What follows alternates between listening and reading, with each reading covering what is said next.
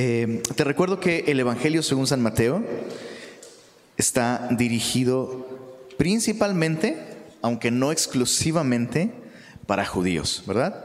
Los judíos eh, eran la audiencia principal de este Evangelio y Mateo escribió este Evangelio teniendo a los judíos en mente, su propia nación. Eh, a través de este Evangelio, eh, Mateo lo que hace es demostrar que Jesús es el cumplimiento de las profecías mesiánicas y con ello lo que está afirmando Mateo entonces es que Jesús es el Mesías. Eso, esto quiere decir que Jesús es el rey que Dios prometió que un día rescataría no solo a la nación de Israel, sino al mundo entero y la creación entera de los efectos del pecado. Ahora, uno pensaría que estas son realmente, como, como el, el nombre evangelio lo dice, uno pensaría que estas son realmente buenas noticias para la humanidad. Lo son. El punto es que la Biblia nos dice que Jesús a lo suyo vino y los suyos no le recibieron. Entonces, ¿cómo, cómo, puede ser que lo mejor que le ha pasado al mundo fue recibido con hostilidad? Y pareciera que aún años después, o sea, dos mil años después, los cristianos seguimos sin caer en cuenta sobre la naturaleza del reino de Dios. No es posible que, que Jesús establezca su reino en nuestra vida sin que caiga nuestro propio reino. Entonces va a haber hostilidad, va a haber rechazo, va a haber tensión. Y de hecho desde el capítulo anterior vimos cómo los eh, sacerdotes eh, eh, empezaron a ver con ojos hostiles a Jesús y a partir del capítulo 10 en adelante lo que vemos es justamente la respuesta de Jesús ante, ante esta hostilidad hacia su mensaje. Y entonces Jesús lo que hace es enviar a sus discípulos, comisionarlos y enviarlos. Y Jesús les aclara justamente esto. Ahorita lo vamos a ver en el capítulo 10, pero comencemos en el verso 1. Dice así, entonces, subraya esta palabra en tu, en tu Biblia, llamando. ¿Llamando a quiénes? A sus doce discípulos, esto es, aprendices. Perdón, les dio autoridad sobre los espíritus inmundos para que los echasen fuera y para sanar toda enfermedad y toda dolencia. Lo último que vimos es que Jesús les dijo, la mies es mucha y los obreros son pocos, ¿no? Em, y qué interesante que les dice, rueguen al Señor de la mies que envíe obreros a la mies y e inmediatamente después Jesús los llama y les da autoridad. Ahora, algo que hay que eh, eh, entender es que uno no podría servir a Jesús sin ser su discípulo primero. Por eso es que Jesús está llamando a estos doce discípulos, los, los llama. Y este es un concepto cristiano que debemos tener muy claro. Necesitamos asegurarnos del llamado específico de Dios para nuestra vida. O sea, la vida cristiana no se trata de andar chicle y pega, como, pues si se, abre, si se abre la puerta, a ver si se abre esta puerta, a ver si se abre esta puerta, a ver si se abre esta puerta. No, Jesús dijo, venid en pos de mí y yo os haré pescadores de hombres. En otras palabras, estos doce no se están llamando a sí mismos, no se están inventando un llamado de Jesús, están escuchando al Maestro hacerles un llamado específico y les da autoridad. Eso es muy importante, porque estos hombres son hombres ordinarios. Eh, incluso, déjame, eh, apóstoles allá en el cielo, tápense los oídos, por favor. Pero les aseguro que entre nosotros hay gente más fina que los apóstoles. O sea, te, lo aseguro, te lo aseguro. Y lo sorprendente es que Jesús toma a estos doce hombres, ni siquiera ordinarios, sino despreciables para su época, y les da autoridad. Eso es muy importante, porque me enseña que no puedo llevar a cabo el llamado de Dios sin recibir primero la autoridad que viene de Él para llevarlo a cabo. Dicho en términos más sencillos, cuando Dios te llama, Dios te capacita. Por eso, cada vez que estés seguro de algo que Dios te está llamando a hacer, va a, e, e, esta convicción va a venir acompañada de esta seguridad de que Dios va a, usarte, Dios va a capacitarte. Por eso es tan absurdo, ¿no? Poner pretextos para cualquiera que sea el llamado de Dios, ¿no? Ya sea, eh, no, es que, es que yo no, yo no sé, es que yo no tengo experiencia, es que nunca nadie me enseñó, ¿no? Es seguir a Jesús, ser discípulos suyos, lo que nos capacita para servirle. Y luego vienen los nombres, versos 2 y 3, simplemente leámoslos. Los nombres de los doce apóstoles son estos. Primero, Simón. Y eso es, eso es interesante. Siempre que se mencionan los apóstoles en los evangelios, Simón, Pedro aparece primero y Judas aparece último. Y en el, centro hay como variaciones, ¿no? Pero esto nos indica que desde el principio Simón Pedro era como una especie de eh, eh, autoridad entre, entre los apóstoles, ¿no? Entonces, primero Simón llamado, perdón, Pedro y Andrés, su hermano. Jacobo, hijo de Zebedeo, y Juan, su hermano. Tenemos estos dos eh, grupos de hermanos. Simón era el nombre original de, Pedro, ¿no? Y eh, Jesús le, pone Pedro como apodo. Es, interesante considerar la relación de Jesús con los suyos, porque no solo a Simón le puso de apodo Pedro, que significa eh, piedrita, ¿no? Podría referirse incluso a los granos de arena, ¿no? Es, el, inestable Pedro. Aunque todos te nieguen, nunca te negará, nunca te negaré. No lo conozco, no lo conozco, no lo conozco, ¿no? Es inestable, es, eh, fácilmente la marea se lleva los granitos de arena. Eh, pero también le, le puso apodos a Jacobo y a Juan. ¿Alguien recuerda el apodo que Jesús le puso a estos dos? Los Boanerges. En otras palabras, los hijos del trueno, esa es la traducción. O sea, los de mecha corta. Eso, es lo que significa.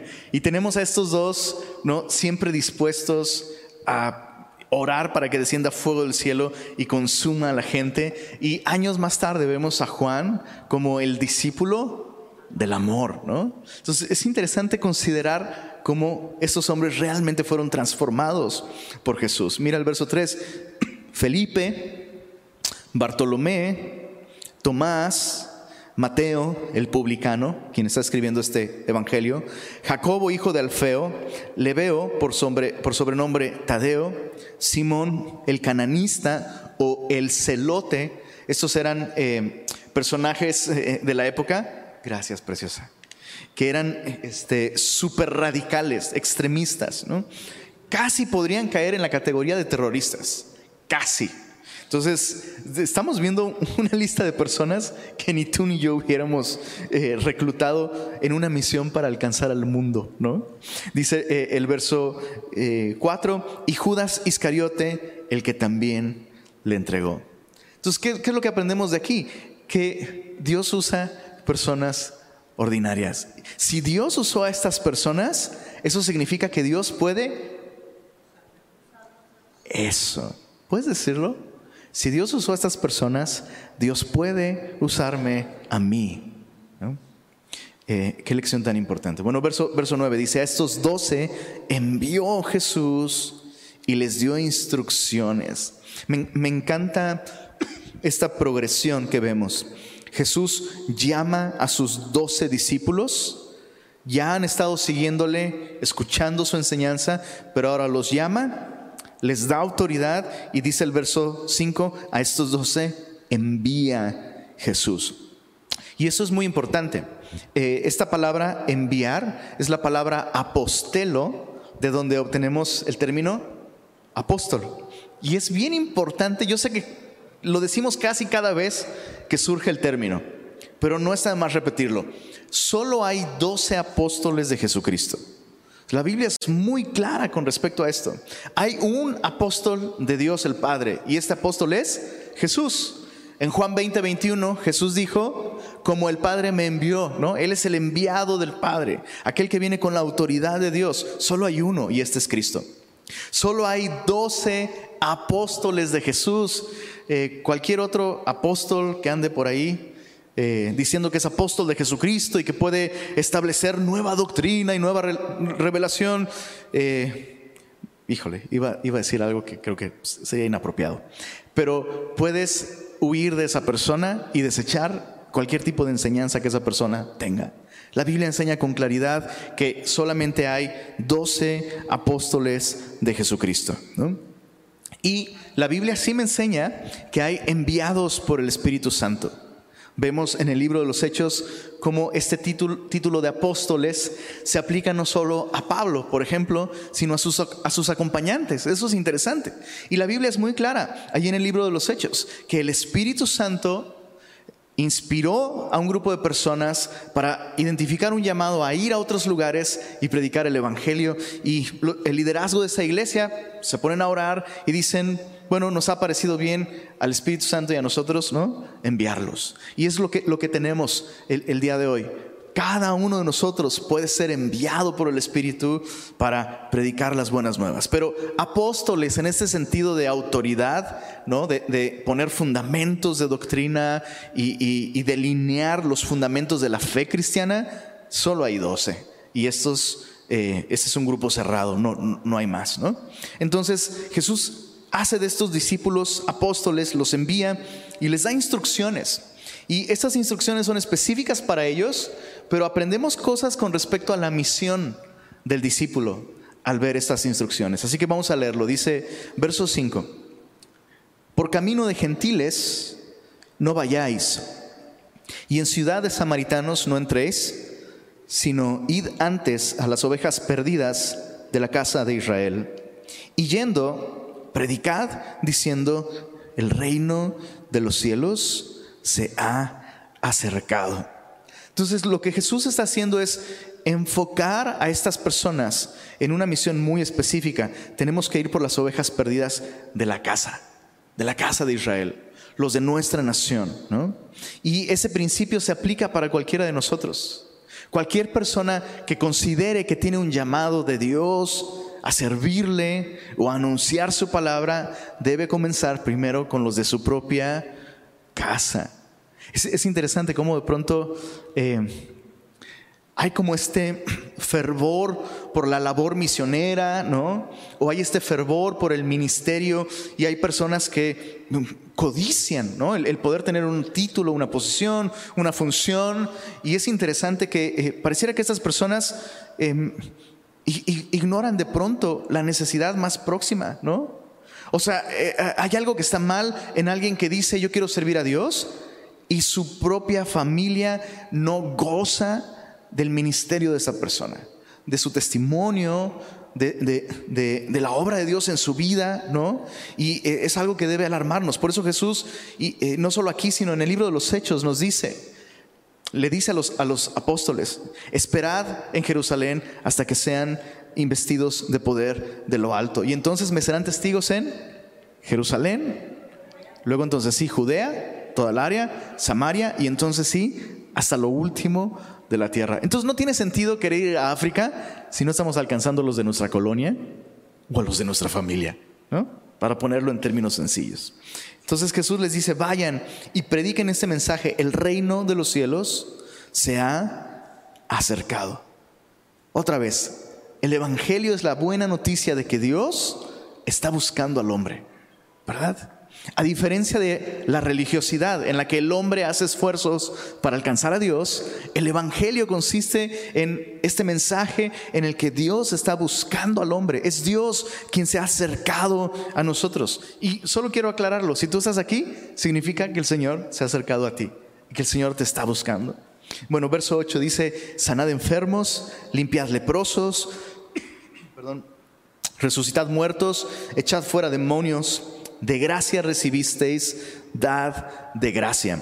Estas eran las, eh, eh, las problemáticas eh, que mayor preocupación provocaban en la gente de la época, ¿no? O sea, ¿cómo, cómo, cómo podías sanar de pronto a una persona si no entendías su enfermedad. No que no hubiera medicina, pero eh, había pocos medios. ¿no? Eh, limpiar leprosos. Un leproso no tenía ninguna esperanza de, salvación. Resucitar muertos incluso. ¿no? Echad fuera demonios. Entonces Jesús los manda con un poder especial para hacer evidente que realmente el reino de Dios se había acercado. Y es interesante que Jesús diga, de gracia recibisteis, dad de gracia. En otras palabras, la capacidad que Dios te ha dado para servir nunca debe verse como un medio para obtener ganancia personal. Es cada vez más popular este concepto del ministerio pastoral, por ejemplo. Puede haber muchos tipos de ministerio, ¿no? Este director de alabanza, ¿no? Director de alabanza hipster con sombrerito y botita y acá y todo súper cool, ¿no? Y hay este concepto como de, pues es un trabajo o es una carrera, ¿no? Entonces estudio y me gano mi dinerito y me vuelvo famoso, ¿no?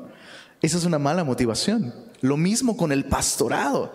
Hay personas que anhelan, anhelan obtener algún tipo de beneficio personal de servirle a Dios ya sea ser admirados, ser necesitados, ser buscados por las personas. Jesús dijo, ¿no? Hay de aquellos que aman los primeros lugares, ¿no? En las plazas y que la gente los ve y les diga, pastor, pastor, ¿no? O rabí, o maestro, o lo que sea. Y Jesús le está diciéndole aquí a sus discípulos, hey, no puedes gloriarte de este ministerio no puedes gloriarte de esta habilidad dada por Dios. No te fue dada como un premio a tu persona. Te fue dada para que tú des. La recibiste de gracia y tu motivación debe ser dar de gracia. Entonces, yo, no entiendo, eh, yo no entiendo por qué si la Biblia es tan clara al respecto, eh, pero hay muchas, eh, muchas, muchos movimientos y muchas iglesias en donde lo que se hace literalmente es contratar un pastor. Mm, o sea, creo que eso puede salir bien o 80% de los casos puede salir muy mal. ¿no? Entonces lo que vemos aquí es esto. Y mira, verso 9, no os proveáis de oro, ni plata, ni cobre en vuestros cintos. O sea, tú no puedes sostener esta obra con tus propios medios, ¿no? No, no, no, o sea, esta, esta obra de anunciar el reino de Dios no depende de recursos económicos. Entonces no pongas tu confianza en ello, acumulando, pues por si no se arma, ¿no? Dice el, el verso 10, ni de alforja para el camino, perdón, ni de dos túnicas, ni de calzado, ni de bordón, porque el obrero, dice aquí, es digno de su alimento. Otras traducciones dicen el obrero es digno de su salario. Entonces, no es no es un empleo, no es una carrera, pero Jesús dice, esto es algo que requiere ocuparte de tiempo completo en esto y yo voy a cuidar de ti. Yo voy a suplir tus necesidades. Ahora, ¿cómo aplicamos esto a cualquier cristiano? El principio es muy sencillo. Cuando Dios te llama, Dios te provee. Es así de simple. Si Dios te llama a hacer algo, Dios te provee los recursos para que puedas llevarlos, llevar a cabo aquello que Él te ha llamado a hacer. ¿no? Dice el verso 11, mas en cualquier ciudad o aldea donde entréis, informaos quién en ella sea digno. Eso es muy interesante. Y posad allí hasta que salgáis. Y al entrar en la casa, saludadla. Y si la casa fuere digna, se repite este mismo término, vuestra paz vendrá sobre ella. Mas si no fuere digna, vuestra paz se volverá a vosotros. Y si alguno no os recibiere, ni oyere vuestras palabras, me encanta el verso 14, salid de aquella casa o si de plano toda la ciudad ha rechazado el mensaje, salid de esa ciudad y sacudid el polvo de nuestros pies, de vuestros pies. De cierto os digo que en el día del juicio será más tolerable el castigo para la tierra de Sodoma y de Gomorra que para aquella ciudad. Hay muchas cosas aquí, pero lo que más me llama la atención es que Jesús llama a sus discípulos a usar un cierto criterio. Investiga quién en esa ciudad sea digno. ¿No? Ahora, no se refiere a digno en un sentido de que se lo ganó o, lo merece, sino alguien apropiado, alguien adecuado, alguien abierto al mensaje y alguien que responde al mensaje. Y dice, posen en esa casa. O sea, no quiero que andes de casa en casa, ¿no? Y hace algunos años, no, no muchos, ¿eh? No muchos. Pero hace algunos años en la ciudad de Tasco, eh, cuando estábamos eh, pastoreando allá en Semilla Tasco, Em, recuerdo que, eh, bueno, Tasco es muy pequeño, ya te he platicado eso, ¿eh? es, un es, un pueblito, es un pueblito, y todo el mundo se conoce. Y entonces eh, llegó un pastor a la ciudad y traía una historia, bueno, de Reader's Digest, bro. Así, súper elaborada y como el llamado de Dios en su vida y vino una prueba terrible y ahora estaba pues orando por un lugar donde él pudiera y así junto con su familia como establecerse y demás. Te voy a hacer corta la historia. Este cuate andaba de casa en casa en casa. Duró como seis meses esta práctica suya de llegar a una casa nueva y denos chance, ¿no? ¿Y qué crees que hacía? Pues pedía dinero prestado. ¿Y qué crees que pasó al final? Pues se fue de la ciudad con un chorro de dinero y un chorro de gente sacada de onda porque este hombre, supuestamente de Dios, literalmente les había visto la cara. Entonces lo que Jesús está haciendo aquí es aconsejar a sus discípulos de alejarse de cualquier estilo de ministerio que pueda poner obstáculos a recibir el mensaje. Tienes que ser confiable. Llegas a una casa, quédate en esa casa. Un discípulo tiene que ser eso, constante, ¿no? Ahora, bueno, no, no voy a entrar en ese tema porque nos vamos a tardar mucho más. Pero medita en eso. ¿Tu, vida tiene constancia? ¿Tu vida refleja constancia? ¿O eres una persona que, como la ola del mar, va y viene, va y viene, inconstancia? La Biblia nos dice que el hombre de doble ánimo es inconstante en todos sus caminos. Alguien no sano en la fe es incapaz de mantener relaciones significativas de un modo constante. Y por eso tiene que estar todo el tiempo como Caín, ¿no? Huyendo errante y fugitivo. Este no es el camino del discípulo. Un discípulo tiene que tener una vida, eso, eh, de constancia, digna de confianza. Bueno, en el, verso 16 dice aquí, he aquí, yo os envío como a ovejas en medio de lobos. Sed pues prudentes como serpientes y sencillos como palomas. Me llama la atención que muchas veces se usa un cierto como lenguaje triunfalista eh, con respecto a la misión de la iglesia, ¿no? Por ejemplo, eh, campañas evangelísticas. ¿Recuerdas ese, ese, ese término? Es un término militar, ¿no? Es como, eh, no sé, como que nos gusta este, esta, esta imagen ¿no? del cristiano como un conquistador y vamos a conquistar las naciones para Jesús. Y Jesús dice, no te estoy enviando como conquistador, bro, el único conquistador aquí soy yo. Te estoy enviando simplemente como un proclamador. Tu misión no es ganar al mundo. Chicos, nuestra misión no es ganar a México. Nuestra misión es dar testimonio de aquel que en la cruz del Calvario ha vencido a la muerte, al pecado y al infierno. Y, mira esta preciosa mezcla, ¿no? este contraste, este equilibrio. Los envío como a ovejas en medio de lobos. Nos habla de vulnerabilidad, ¿no? Cuando una oveja te ha intimidado? Bueno, a menos que hayas visto la película de Zootopia. Las ovejas estas que, están en el laboratorio están súper creepy. Hay cristianos así, ovejitas creepy, lo que dices, chale, bro. Ya desde que vi que llegaron con tu, café de Starbucks, ya me malvibró. Ah, todo mal.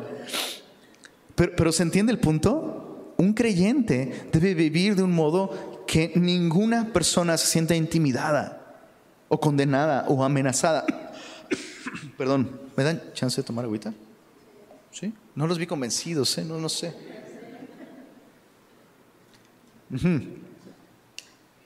nunca debemos vivir de un modo que intimidemos a otros, ¿no? Y eh, entonces esta actitud de, tú estás mal, bro, tú estás mal, yo sé cosas que tú no sabes, bro, eso, eso no es una actitud de oveja. No es una actitud de oveja. Esta actitud de superioridad donde humillamos a los demás. No puedo creer que estás viendo esas cosas. ¿Sabías que a Dios no le agrada? ¿No? o sea, estamos pintando la imagen de un Dios súper ofendido y delicado, ¿no? En lugar de un, de un Dios conquistador que, otra vez, el reino de los cielos se ha acercado. Mira, no lo mereces. Yo estoy, yo estaba peor que tú, ¿no? El primero de los pecadores soy yo. Si Dios pudo salvarme a mí, Dios puede salvarte a ti. Una actitud humilde como la de una oveja. Ahora Jesús añade este detalle, ovejas en medio de lobos, lo cual significa que vamos a ser objeto de hostilidad y de ataques.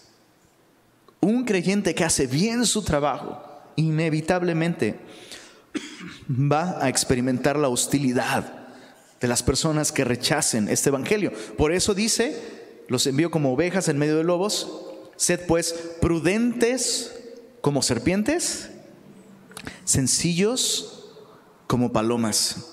Esta mezcla, una paloma igual que una oveja, no intimida absolutamente a nadie, pero una serpiente, por ejemplo, una serpiente es capaz de sobrevivir, es cautelosa, ¿no? Es, precavida, es ágil para reaccionar, ¿no? Prevé el peligro.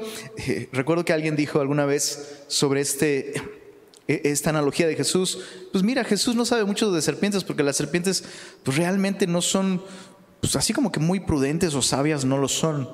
Y alguien le contestó a este hombre, quisiera verte sobrevivir en el desierto sin brazos y sin piernas, bro. Entonces algo de prudencia tienen, ¿no? Son capaces de sobrevivir. Entonces no significa que andemos temerosos del mundo, pero que consideremos que vamos a ser rechazados que en ocasiones gente malintencionada va a, por cualquier medio posible, intentar frenar este mensaje. Y entonces hay que tomar esto en cuenta, ¿no? Y no, no volvernos paranoicos, ¿no? Entonces, de que si la gente nos persigue, dejamos de predicarles. No, esa es la misión, anunciar que el reino de los cielos se ha acercado. Mira el verso 17. Perdón. Guardaos de los hombres porque os entregarán a los concilios y en sus sinagogas os azotarán y aún entre gobernadores, ante gobernadores y reyes seréis llevados por causa de mí para testimonio a ellos y a los gentiles. Mas cuando os entreguen, no os preocupéis por cómo o qué hablaréis, porque en aquella hora os será dado lo que habréis de hablar. Eh, este último versículo no significa que un creyente no debiera prepararse para presentar su fe o para explicar el Evangelio. Lo que este texto está diciendo, lo está diciendo en un contexto de persecución, ¿no? O sea, puede llegar un momento en el que te van a azotar, te van a arrestar, te van a llevar ante autoridades y en ese momento, el, punto clave de, de estos versículos es que Jesús no ve la oposición como una dificultad, sino como una oportunidad, ¿no? O sea, justo cuando pasen estas cosas, si te pasan, recuerda esto. Esa es una oportunidad para dar testimonio de mí y el Espíritu Santo va a darte sabiduría en el momento. Entonces, insisto, no podemos tomar este versículo y decir, pues ¿para qué leo la Biblia? ¿Para qué memorizo versículos? Pues si ahí dice Jesús que no me preocupe por lo que tengo que decir. No, no, no. Esto aplica solo en un contexto de persecución muy bien. verso 21. El hermano, está increíble. El hermano entregará la muerte al hermano. El padre al hijo. Y los hijos se levantarán contra los padres. Es, es demasiado fuerte. Los harán morir. Y seréis aborrecidos de todos por causa de mi nombre. Mas el que persevere hasta el fin, este será salvo. Tenemos un cumplimiento inmediato de esta profecía en los primeros años de la iglesia primitiva. La iglesia fue, efectivamente, fue perseguida. Y, algo especialmente grave en la comunidad judía es, por ejemplo, si alguien se convierte al cristianismo, la familia judía considera que esta persona está adorando a otros dioses. Y entonces algunos, algunos eh, papás lo que hacen literalmente es que si alguno de sus hijos se convierte en cristiano, le hacen un funeral y literalmente es como si esa persona estuviera muerta para la familia. Entonces Jesús está diciendo a sus discípulos aquí, hey, van a proclamar mi reino y eso significa que entonces ustedes van a ser objeto de la hostilidad del mundo, de aquellos que rechacen este mensaje. ¿Y, dónde está lo de tu mejor vida ahora, Jesús? ¿No? O sea, puedo perder incluso las relaciones más significativas. Mi propia familia podría odiarme. Bueno, ¿qué puedo decirle yo a los regios? ¿No? Esta es una ciudad súper católica. Y, vemos eh, con cierta frecuencia personas viniendo a la fe y la familia católica literal, o sea, casi casi desheredando, ¿no? al, creyente y experimentando el rechazo de los suyos. Sigamos leyendo verso 23. Dice, cuando os persigan en esa ciudad, huid a la otra. Porque de cierto os digo que no acabaréis de recorrer todas las ciudades de Israel antes que venga el Hijo del Hombre. El verso 23 específicamente nos habla sobre el fin de los tiempos cuando la gran persecución, que durará siete años, comience, los primeros tres años y medio, la Biblia nos dice, serán de paz y seguridad, ¿verdad? Habrá un gran líder mundial que se levante y traiga estabilidad económica y traiga resolución de conflictos entre las religiones más importantes del mundo, e incluso lo que aprendemos a lo largo de la Biblia es que este anticristo lo que logrará es un tratado de paz en Medio Oriente que consistirá justamente en lograr que se permita la reconstrucción del templo en Jerusalén. Entonces esos primeros tres años y medio pues serán miel sobre hojuelas, ¿no? Y, y todo el mundo estará fascinado con este hombre. Pero la Biblia dice que cuando ellos digan paz y seguridad, vendrá sobre ellos destrucción repentina y no escaparán como la mujer que está encinta. Entonces a los tres años y medio, este anticristo romperá el pacto, demandará adoración, incluso erigirá una estatua en honor a su nombre, demandando adoración y obviamente muchos judíos estarán en contra de esto e iniciará una persecución en contra de los judíos. Muchos judíos durante ese tiempo, la Biblia me habla de 144 mil judíos que serán sellados. Y ellos tendrán una conciencia clara de quién fue Jesús, creerán en Él como el Mesías y entonces eh, el anticristo perseguirá a, perseguirá a los discípulos de Cristo en aquel tiempo. Y lo que hace Jesús aquí es prometerles esto. Em, huyan. Bueno, en primer lugar, corre. Si te doy piernas, úsalas. Es así de simple. Huye y puedes descansar en esto. No vas a acabar de recorrer todas las ciudades de Israel antes de que venga el Hijo del Hombre. Jesús promete volver y rescatar a sus discípulos en aquel tiempo de gran persecución. Verso 24. Perdón. El discípulo no es más que su maestro, ni el siervo más que su Señor. Bástale al discípulo ser como su maestro y al siervo como su señor. Si al padre de familia llamaron Belcebú, ¿cuánto más a los de su casa? ¿Cuántas veces has hecho esta oración? Señor, quiero ser como tú.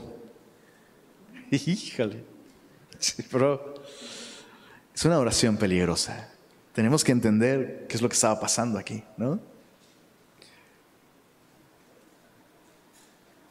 O sea, ser cristiano no nos sirve para volvernos populares. ¿no? O sea, no es como que volverte, uno pensaría que volverte cristiano, por supuesto, el resultado natural si caminas con el Señor, pues sería que, que otros vean la obra de Dios en tu vida. Pero pensamos que si ven la obra de Dios en nosotros, pues se van a convertir. Sí, se van a convertir algunos y otros se van a convertir en tus enemigos, en tus adversarios. Gente que, aseguraba amarte en el momento en que tu lealtad a Cristo sea tangible y real, uh, te, te va a colocar bajo una mala luz ante sus ojos. Dice el verso 26, así que no los temáis, porque nada hay encubierto que no haya de ser manifestado, perdón, ni oculto que no haya de saberse. Lo que os digo en tinieblas, decidlo en la luz. Una vez más, nuestro trabajo es proclamar este mensaje. Lo que oís al oído, proclamarlo desde las azoteas. Jesús está asumiendo que el creyente tiene una relación personal íntima con Jesús. En lo, en lo, oculto, en lo secreto, ¿no? Lo que te digo en tinieblas, dilo a la luz, en, en la luz. O sea, lo que te digo en esas horas en las que aún no sale el sol, haciendo tu devocional, ¿no? Dilo a la luz. Lo que escuchas al oído, cuando tienes estos tiempos de quietud en los que guardas silencio y esperas al Señor. Háblalo en las azoteas. Ay, muchas gracias, bro.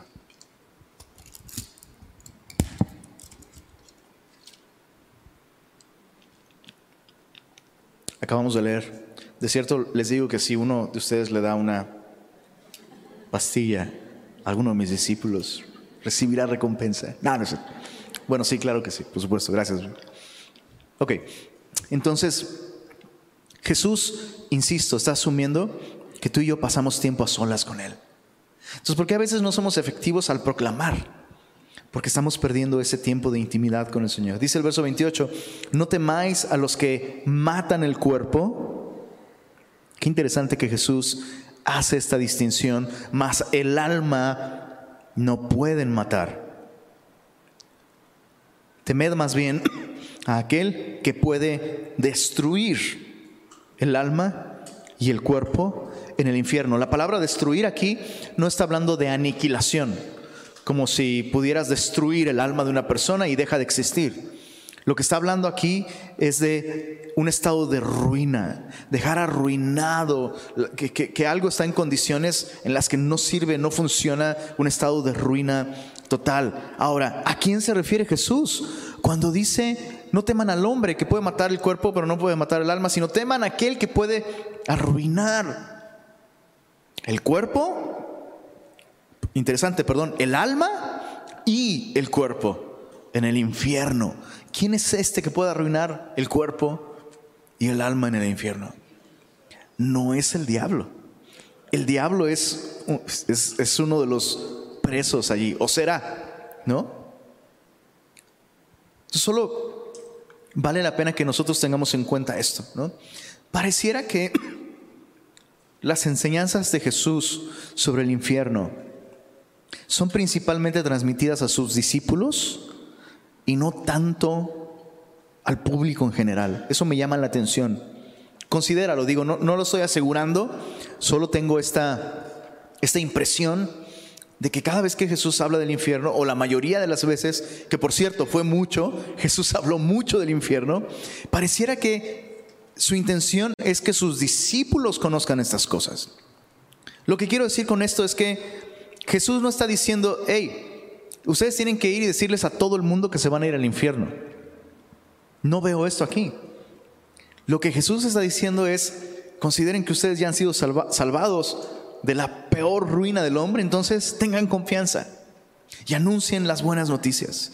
No significa que debemos omitir la realidad de una eternidad de juicio si, si alguien no se arrepiente y viene a Jesús, pero este no debiera ser el gran énfasis. ¿Sabes? El énfasis del mensaje es, el reino de los cielos se ha acercado. Dios está buscándote. Dios está tomando la iniciativa. Tú lo necesitas y Él está dispuesto a perdonarte, salvarte y transformarte. Mira el verso 29.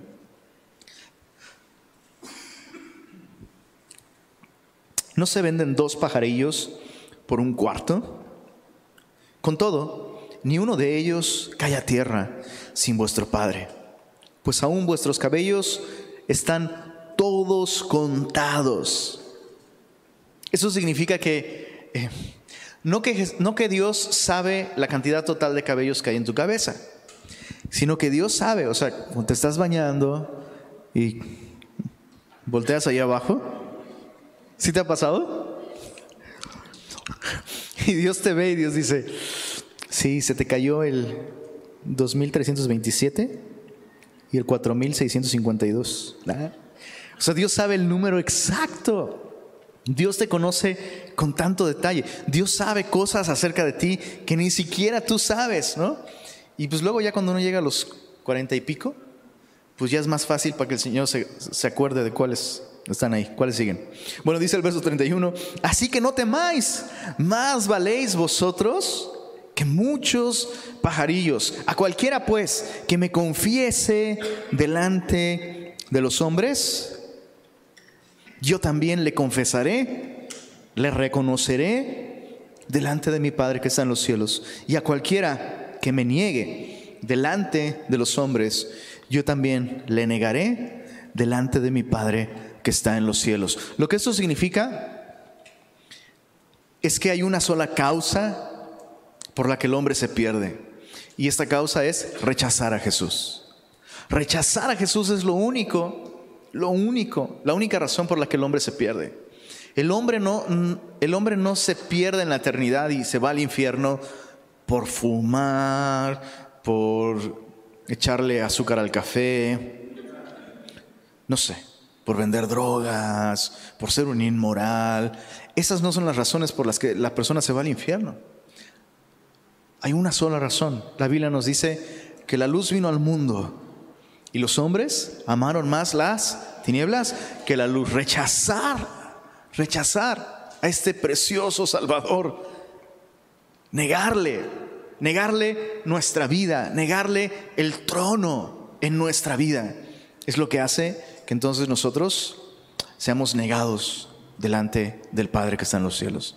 Se nos negará el acceso. Solo hay una manera de ser salvos. Una sola. Y es Jesús. Confiando en Él.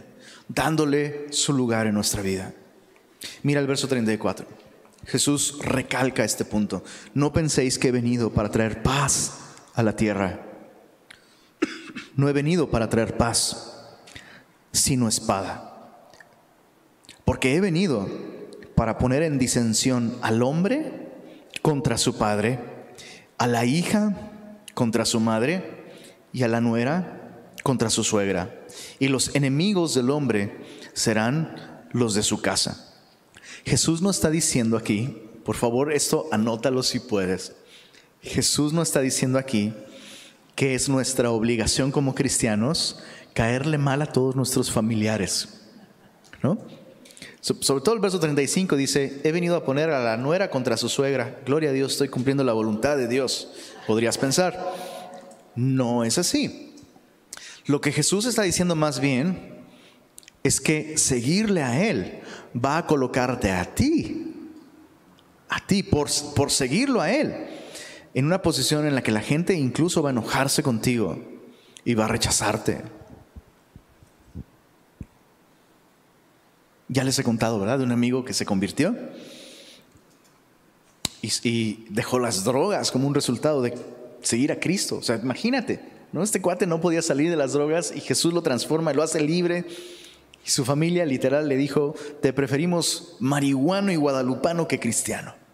Uf.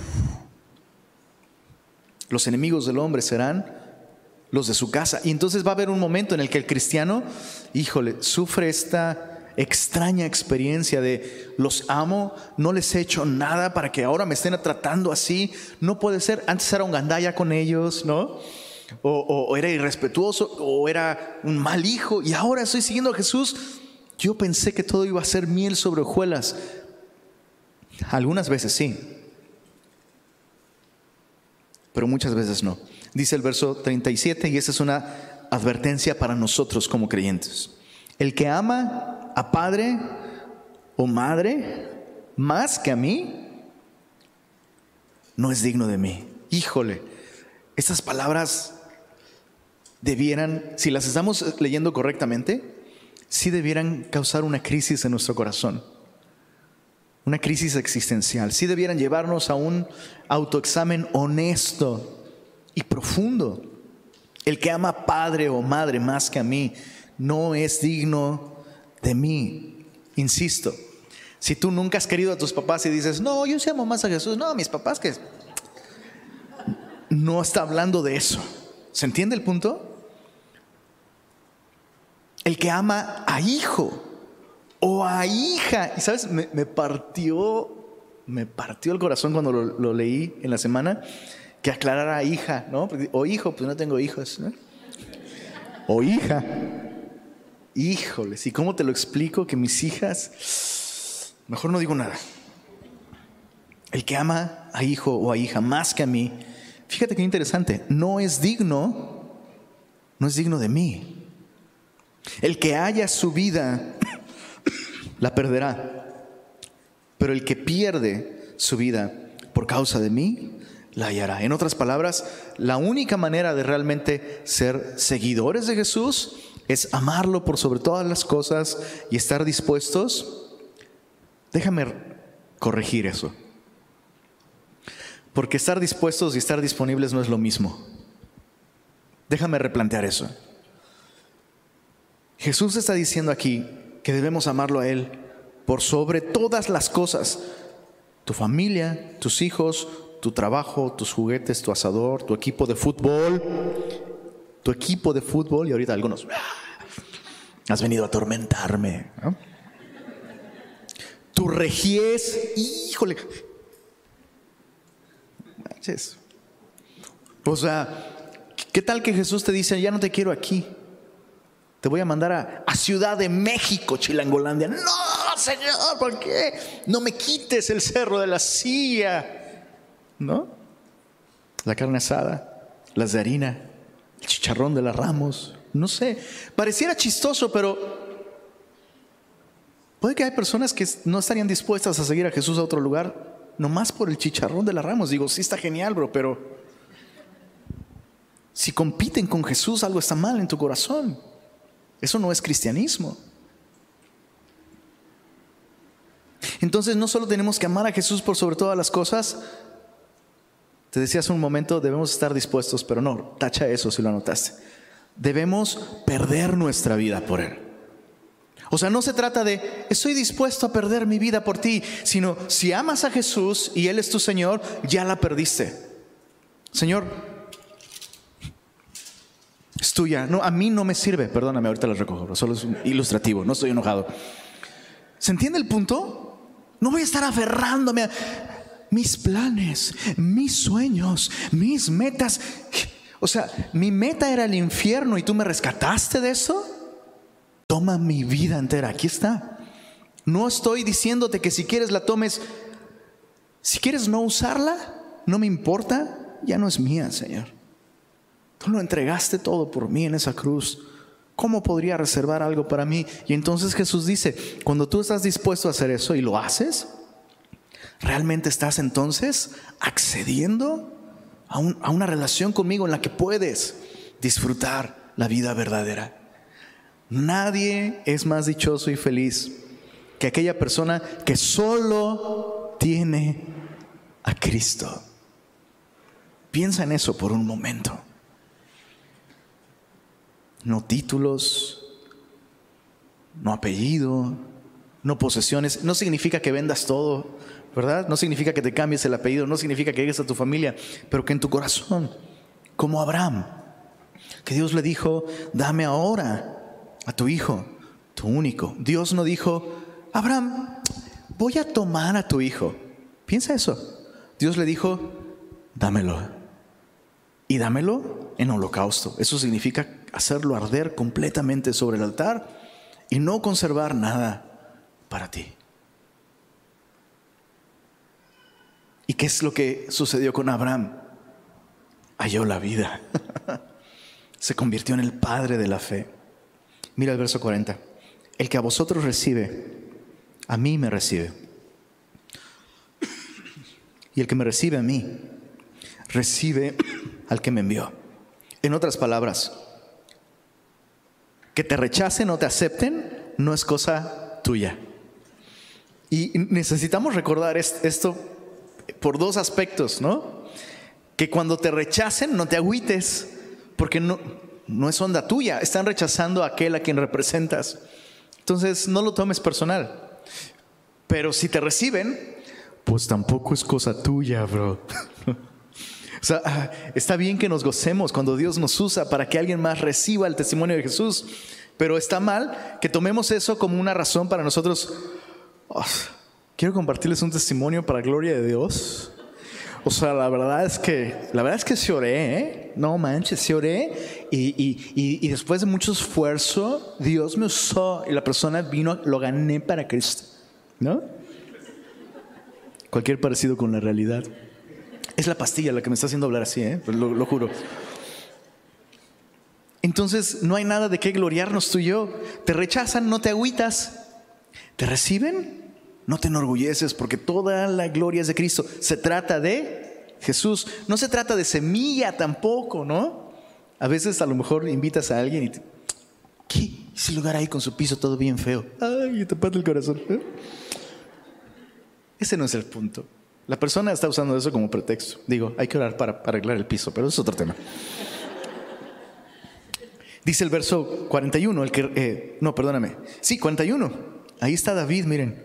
El que recibe a un profeta, por cuanto es profeta, recompensa de profeta recibirá. El que recibe a un justo, por cuanto es justo, recompensa de justo recibirá. Y cualquiera que dé a uno de estos pequeñitos un vaso de agua fría, o sea, si la das al tiempo no, no cuenta. Solamente por cuanto es discípulo, de cierto os digo que no perderá su recompensa. Entonces Jesús pone esta visión ante sus discípulos. Tienen una, tarea, proclamar. Chécate esto. Qué bueno que me acordé. Nuestra misión no es traer el reino de los cielos o hacer avanzar el reino de los cielos. No, nosotros vamos a hacer avanzar el reino de los cielos. La Biblia no enseña eso por ningún lado. La Biblia dice que el reino de los cielos ya se ha acercado. Punto. Háganle como quieran. El reino de los cielos activamente ha buscado al hombre y desde la cruz las puertas están abiertas y nosotros simplemente somos mensajeros. Vivir de acuerdo a esta misión va a implicar muchas veces ponernos en peligro, poner nuestras relaciones, nuestra reputación, nuestra carrera, nuestro título universitario en riesgo incluso, nuestra seguridad financiera. Pero Jesús le hace esta aclaración a sus discípulos, yo voy a cuidar de ustedes y además, encima de todo esto, vas a recibir una recompensa. Imagínate, no existe cosa que hagamos realmente por Jesús que Él no vaya a recompensar en el futuro. Pero la Biblia nos, nos aclara esto. Nuestras motivaciones importan y va a haber un, un lugar de juicio, no para salvación o condena, sino para recompensa. La Biblia llama a este momento de juicio el bema de Cristo, que significa el tribunal de Cristo, donde todas nuestras acciones serán evaluadas ante la mirada purificadora de Jesús y si nuestra vida realmente la vivimos para su gloria, respondiendo a sus propósitos, sirviéndole a Él, tendremos recompensa. Pero si las cosas las hicimos con otras motivaciones, Dice la Biblia, la obra de cada uno será consumida, él será salvo, aunque así como por fuego, ¿no? Y no tendrá recompensa. Entonces, ¿cómo vamos a vivir nuestra vida? ¿Tenemos esta visión de Jesús como rey de nuestra vida? O sea, Jesús no es el presidente de nuestra vida, ¿sabes? o sea, su autoridad, su poder no está sujeto a elecciones, ¿no? Como, bueno, este sexenio lo hiciste bien, Jesús, pero a veces tenemos esa actitud, ¿no? Este sexenio lo hiciste bien, Señor, pero ahora no sé, va a tomar un tiempo porque como que ya no te estás poniendo las pilas, Señor, ¿eh? Oh, tenemos que cambiar esta manera de ver a Jesús. Jesús es el rey. ¿Sabes? Por eso yo envidio a los británicos. Sí los envidio, la neta. Me encantaría vivir en una nación donde se gobierna a través de una monarquía. Hay una persona en máxima autoridad, toma las decisiones y todo el respeto y el honor que esa persona se merece, ¿no? Sería una buena manera de entrenarnos. Pero insisto, o sea, el Espíritu me revela que todos aquí han murmurado del presidente de México alguna vez. Ándale. Y a veces hacemos eso con Jesús en nuestra mente me decepcionaste, Señor. Me fallaste. Señor, no estás, o sea, como que me debes esto, ¿no? ¿Por qué no me lo das? ¿Por qué no lo haces? ¿Por qué no lo resuelves? Necesitamos ver a Jesús realmente como rey, que doblas tu rodilla, inclinas tu cabeza ante Él en total y absoluta sumisión. Este rey hizo eso por ti. Se humilló hasta la muerte y muerte de cruz para darte y darme vida eterna. ¿Oramos?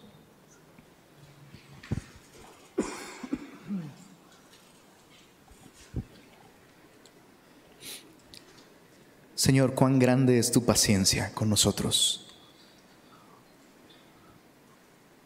Cuánto ignoramos acerca de ti, Señor. Cuán lento es nuestro corazón para responder, para aprender, para rendirse ante tu grandeza sin igual.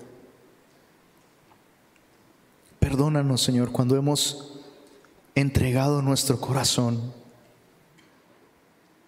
más plenamente a cualquier persona, experiencia o cosa que a ti, Señor. Por favor, trata con nosotros, permítenos aprender estas cosas, Señor. Tú eres el Rey. Eres tú quien ha traído el reino de los cielos a nuestra vida. Y al tenerte a ti lo tenemos todo, Señor. ¿Por qué seguiríamos viviendo entonces para nosotros si realmente hemos creído que tú lo eres todo? Como lo cantábamos hace un momento, Señor, que tú bastas. Es una realidad, Señor. Ayúdanos a vivir de acuerdo a ella y a ser instrumentos que proclamen tu mensaje, Señor. Pedimos esto en tu nombre, Jesús. Amén.